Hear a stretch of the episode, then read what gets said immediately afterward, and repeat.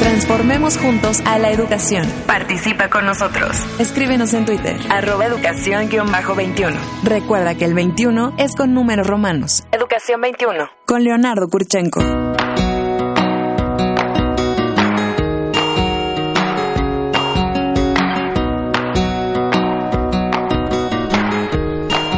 Qué bonito quedó, ¿no es cierto? Las, Muy la, bonito, música de esta niña, cómo quedó. se pulió, ¿verdad?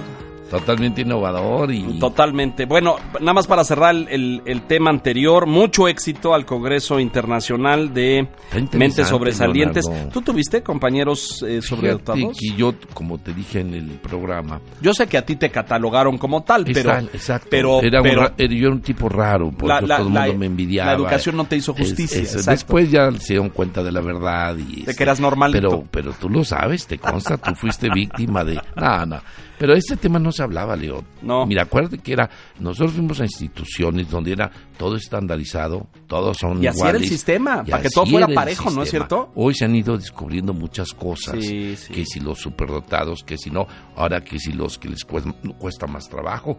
Y hay escuelas que se están especializando en eso y qué bueno, en Sí. muchos temas. Fíjate que en mis primeros años de reportero en la televisión, hace ya muchos, no vamos a decir cuántos, pero más de 25, uno de los primeros reportajes que me tocó hacer allá a finales de los 80 fue justamente sobre la educación a sobredotados. Y fui y busqué a una experta que ha estado por aquí, por cierto, porque está vigente y se mantiene activa. Doña Rosa María Espriu, una maestra fantástica de gran talento y capacidad, e hicimos el reportaje sobre el tema y explicaba pues el, el- el- el- lo difícil de las escuelas para saber qué, porque Pero, pero tienen además un nombre estos niños. Hay hasta libros que hablan de los... sí, sí, bueno, hoy sobresalientes, pero se llamaban eh, gifted eh, o so- dotados o sobredotados en Ajá. aquel entonces, pero este, fíjate que yo tuve un caso muy cercano en casa porque a, un, a, a mi hermano Sergio lo Sí. catalogaron como tal y sí le pasaba eso. Este, aprendía muy pronto y entonces ponía a darle lata a los demás y desarmaba cosas y las volvía a armar y todo porque pues ya en lo que iban en el tercer ejercicio de matemáticas pues él ya había entendido. Y ese es un problema, como bien ha dicho el director Sí. de las instituciones educativas. Bueno, déjame abordar este tema que es urgente y que viene ya en unos cuantos días más y nos tiene muy preocupados. Lo abordamos aquí la semana pasada y tenía que ver con todas estas modificaciones que desde el Congreso quieren hacer a la Ley General de Educación y a lo que todos conocimos como la reforma educativa para echarla abajo. Y a las instituciones que han avalado, entre otras cosas, ¿no? Como el INE, y exactamente, el INE. exacto, exacto. Y, y eso es, es un tema que tenemos que discutir y tenemos que poner sobre la mesa. Tengo en mis manos la eh, convocatoria que la eh, Comisión de Educación en la Cámara de Diputados pues les hizo llegar a los señores y señoras legisladores en, en días recientes para una reunión eh, que está programada, prevista para el próximo eh, jueves ¿Y 20. a quiénes se está convocando?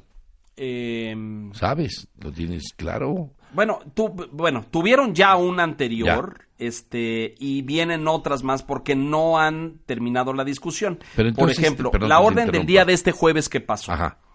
¿A quienes, a, a quienes convoca? A los integrantes de la Comisión de Educación y de la de Puntos Constitucionales.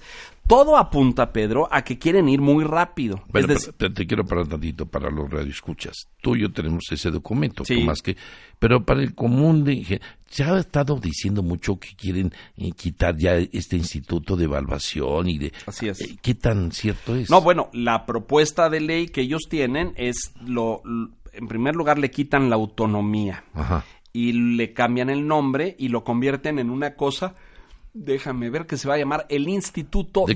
Revalorización, Revalorización. Docente. Aquí estuvo la semana pasada Tere Bracho, consejera Sí. presidente del INE, estuvo Marcos Fernández, que estamos a ver si Que lo logramos podemos comunicarlo. enlazar. Exactamente. Pero, ¿qué dice la minuta de lo de que discutieron el pasado jueves? Uno, eh, lectura, discusión y aprobación del orden del día. Es Lectura, discusión y aprobación protocolo. del acuerdo de la Junta de las Comisiones Unidas de Educación y Puntos Constitucionales de la Cámara de Diputados, por el que se establece el procedimiento para el análisis Es decir, están buscando Discusión. la justificación política y el tema Pero fíjate esto, constitucional. muy pero, importante. Decreto Ah, por el que se reforman los artículos tercero, 31 y 73 de la Constitución, presentada por el licenciado Andrés Manuel López Obrador, presidente de México. Es decir, este pasado jueves se sometió esto a votación, siguen las discusiones, pero ya se votó reformar el tercero constitucional. es que, ¿no? Esto tiene que ir al pleno todavía. Sí, pero sí. cuando las comisiones ya lo aprobaron previamente, pues en el pleno prácticamente se da ¿Y qué está en proponiendo en Está cuanto al cambio en el artículo tercero? eliminar la ley general del servicio profesional docente, Y eliminar la evaluación, todo lo que se estaba caminando. eliminar, eh, eh, bueno, esto que te decía del Instituto Nacional de Evaluación para la Educación, se convierte en el eh, Instituto de Revalorización Docente. Aunque, ahí está Marco. Ahí está Marco, listo. Marco, te escuchamos, ¿cómo estás? Hola, ¿cómo estás? Hola, Este, Marco. Una disculpa eh, por el- la dificultad en, en el enlace. Escuchaba lo que estabas eh, mencionando. Solo haría una precisión. Ajá. Eh, el pasado jueves hubo una reunión de la Comisión de Educación de la Cámara de Diputados para poder eh, acordar la ruta de cómo van a ser el análisis de la iniciativa de reforma constitucional a los artículos que mencionaste. Obviamente el más importante, el El tercero, tercero. Este también el artículo 73 que tiene que ver con las facultades del Congreso precisamente para precisar en la materia eh, educativa. El acuerdo, o sea, todavía, o sea, eh, todavía no es que se apruebe el dictamen de, eh, De la las comisiones, ajá. de las comisiones, sino lo que se está acordando va a ser la ruta.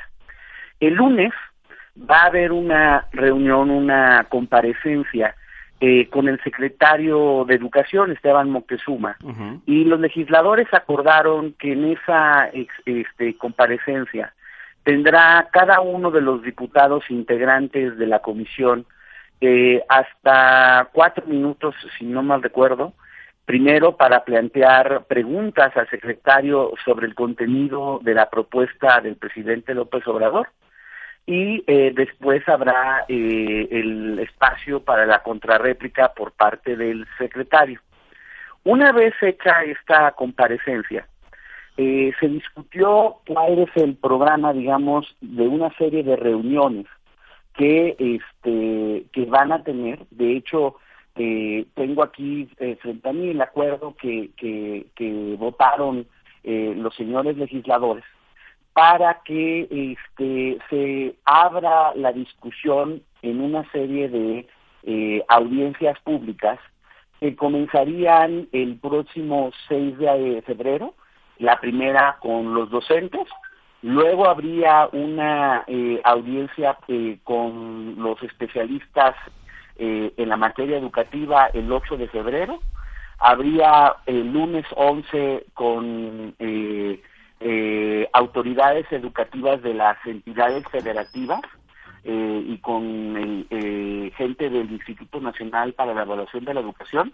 Eso este, fue, digamos, un logro porque en la propuesta original de la ruta de análisis no estaban ellos contemplados.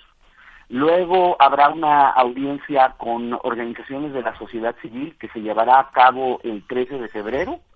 El viernes 15 van a convocar a asociaciones de padres de familia y madres de familia y también están eh, contemplando eh, la, eh, el convocar a representantes incluso de organismos eh, internacionales y de organizaciones sindicales.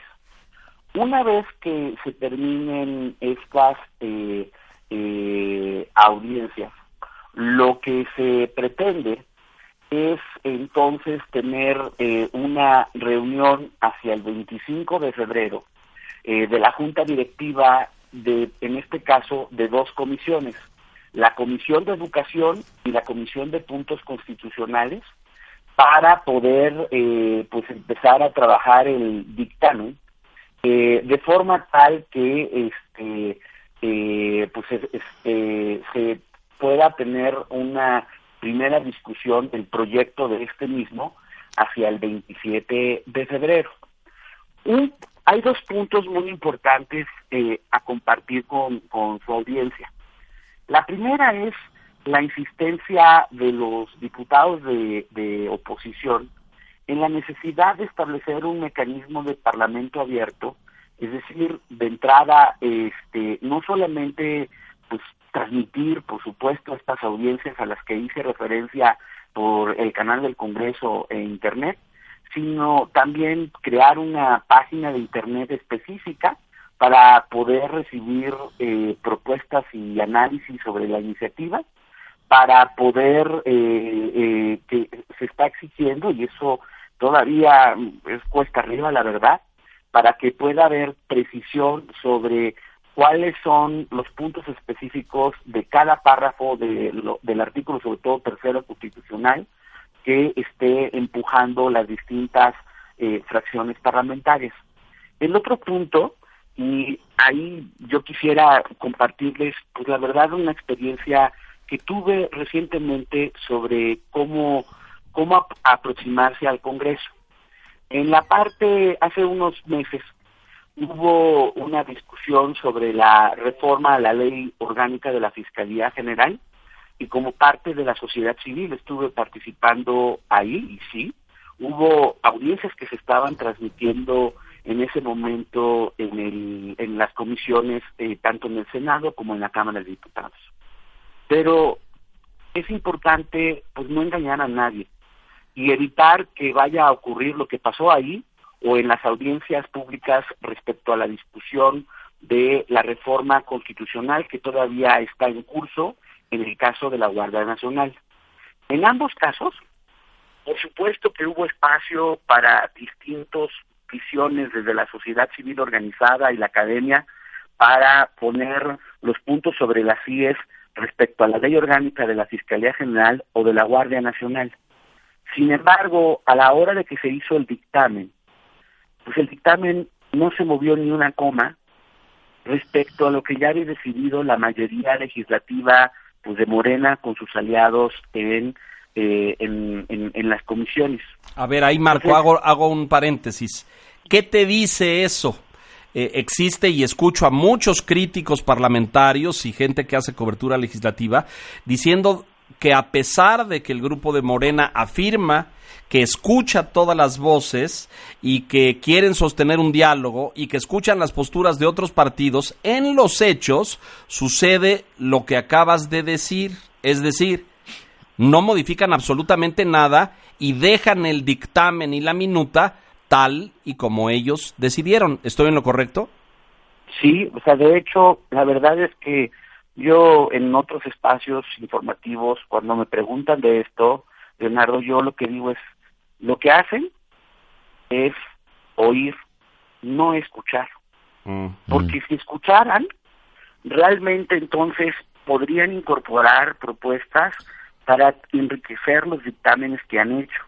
Incluso, yo lo digo por la experiencia que viví en la parte de la Fiscalía, legisladores del propio Morena señalaban estar de acuerdo con observaciones específicas a artículos que tenían que ser modificados. Pero ellos señalaron que pues, los tiempos eh, puestos por el presidente López Obrador ya no daban para hacer cambios a lo que estaban analizando. Y eso, esa respuesta a mí me, me decepcionó y, me, la verdad me, me, me provocó profunda frustración porque pasamos una ley orgánica con muchísimas deficiencias que hará difícil la labor de la Fiscalía General. Yo quisiera pensar que en el tema educativo, dada la importancia de este, pues no evitemos esa tentación y esa ruta. Entiendo perfectamente que hay visiones muy encontradas sobre lo que se tiene que hacer en materia educativa, y hay que encontrar una manera de tratar de procesar esas eh, visiones distintas y encontrar, sí, eh, maneras de enriquecer eh, la propuesta que está bajo análisis. Y lo hemos platicado en otras ocasiones en, en la mesa. A mí sí lamentaría mucho esta tentación de borrón y cuenta nueva. No quiere decir que claro que hay cosas que se pueden mejorar y se deben de precisar en el texto constitucional, pero desde mi punto de vista, en los términos, por ejemplo, que está la propuesta actualmente, pues la del presidente, sé que hay otras propuestas que se están preparando en la materia, pero la que es oficialmente conocida es la del presidente, pues con franqueza sí, desde mi punto de vista, tiene deficiencias serias. Incluso, ya eh, dejando al lado que esté de acuerdo o no con el contenido de algunos de sus puntos, la verdad es que incluso tiene hasta faltas de ortografía y consistencia con los artículos, o sea, en los artículos transitorios con el contenido vigente de la Constitución. La verdad es que con todo respeto, pero con toda claridad, pues el jurídico de presidencia y el jurídico de, de la SED, pues tuvo que haber hecho un trabajo técnicamente mucho más cuidado, no como se presentó el pasado diciembre por parte del presidente López Obrador. Lo que sucedió para, para dejarte, porque sé que estás ocupado, Marco querido, eh, eh, estoy hablando con Marco Fernández, profesor de la Escuela de Gobierno y Política del TEC de Monterrey y además investigador de México. Evalúa eh, consultor y especialista en materia educativa y otras más, frecuente invitado a este programa. Lo que pasó, eh, lo que sucedió el, jueves último en torno a la a la minuta de eh, modificar los artículos tercero, 31 y 73. Yo sé que después va al pleno y lo que acabas de decir es que va a seguir habiendo en la semana que viene más reuniones de estas dos comisiones para seguir discutiendo esto, ¿es correcto? Exacto, o sea, digamos que técnicamente no no no se llama minuta, minuta es cuando ya lo aprobó una cámara. Y todavía no sucede. La iniciativa, eso. todavía no sucede, es la iniciativa está bajo análisis, todavía no se dictamina, lograron establecer la ruta de trabajo legislativo de las próximas semanas, tratando de que después de las audiencias públicas, incluyendo la comparecencia que comienza el lunes, por parte del secretario y tratar de tener plática con el mayor número de actores involucrados en el sector educativo, tratar de ver si hacia finales de febrero puede haber un proyecto de dictamen de la iniciativa eh, de reforma constitucional para entonces sí votarse en las comisiones y, luego en el pleno pasar al pleno de diputados y de ahí al senado. Oye Marco, soy Pedro Landaverdi. Hola, Pedro. ¿Cómo estás? ¿Sigue privilegiándose en los documentos, en el análisis, el tema de estar por encima la capacitación y luego la evaluación? Mira, ese punto, se, pues eso es lo que dice el texto, sí. pero yo sí invitaría a la audiencia a que viera pues, varias cosas.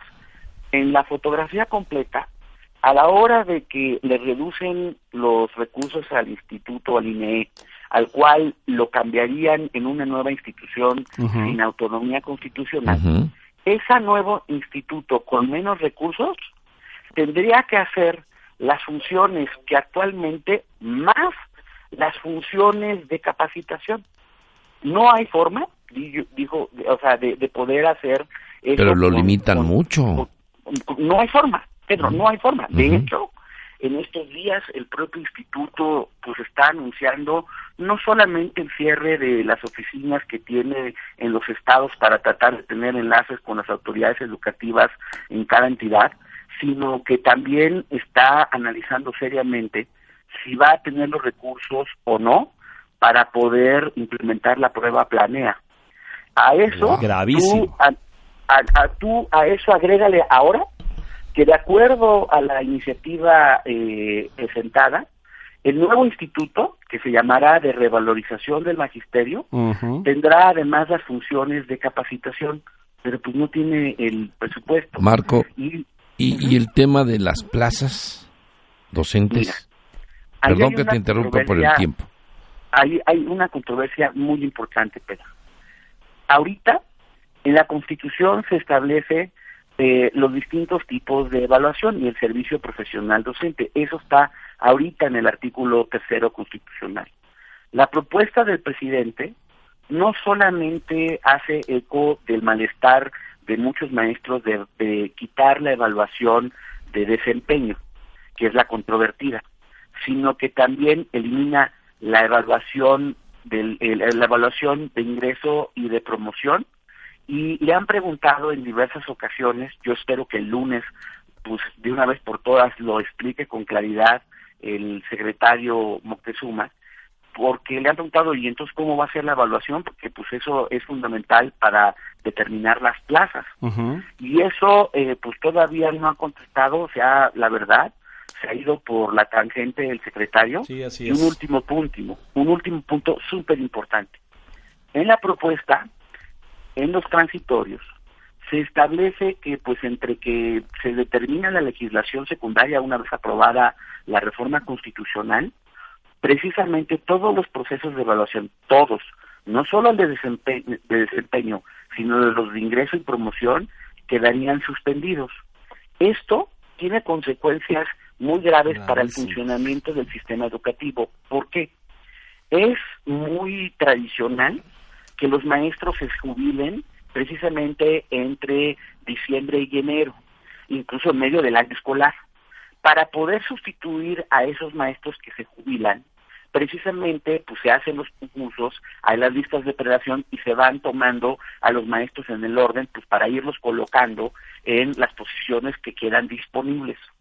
Al tú establecer en un transitorio que todos los procesos de evaluación son eh, suspendidos y sus efectos, no vas a poder ver cómo, no tienes un mecanismo de cómo vas a sustituir a, esos maestros que se jubilan o, lamentablemente fallecen, o peor aún, hubo maestros que se evaluaron en noviembre, que ya tienen, se están dando a conocer sus resultados y que a las reglas actuales dicen que producto de sus resultados buenos se les tiene que dar un incentivo económico. Si el transitorio pasa, entonces pues no se le puede dar incentivo económico porque los efectos de la evaluación están suspendidos. Así es. Entonces sí me parece que son aspectos muy graves que sí afectarían la forma del funcionamiento del sistema educativo. Muy delicados. Marco, te agradezco mucho, no te retengo más tiempo, aunque hay mucho más que hablar por tu agenda. Eh, gracias y la semana entrante seguimos dándole seguimiento a este tema para ver qué pasó en eh, diputados. Muchas gracias. El tema de, educación superior. gracias y buen, buen Adiós. Un abrazo grande, eh, Marco Fernández, profesor de la Escuela de Gobierno Política Pública, el TEC, investigador de México Evalúa. Como ves, delicadísimo. Muy delicado. y yo, yo quería preguntarle de educación superior. Pero ya lo está, está pendiente porque tú sabes que el presidente López Obrador anunció 100 universidades 100 públicas universidades. nuevas. ¿Cómo le va a hacer? Bueno, déjame decirte nada más y a quienes nos escuchan. De facto, el presupuesto de la UNAM y de otras universidades fue reducido cuando la pregunta sería, oiga, pues en vez de andar haciendo unas nuevas, mejor vamos a fortalecer las que tenemos. es que con los recursos que ha pensado destinar a cada una de estas universidades no le alcanza para lo que realmente implica la investigación y todo eso. Bueno, antes de irnos rápidamente, eh, este tema se va a seguir discutiendo la semana que viene en la Cámara de Diputados, en comisiones, en la Comisión de Educación y en la de Puntos Constitucionales. Es muy delicado por todas las implicaciones que usted acaba de escuchar. Eh, aquí en Educación 21 seguiremos pendientes y atentos a la evolución de este debate. Gracias, gracias Pedro. Gracias, Leo. Y gracias a usted por la gentileza de su atención. Esto es Educación 21. Soy Leonardo Kurchenko. Hasta la próxima. Educación 21 con Leonardo Kurchenko. Vuelve a escuchar este y todos los programas de Educación 21 cuando quieras. Descarga el podcast. El podcast. wradio.com.mx. Educación 21. Con Leonardo Kurchenko.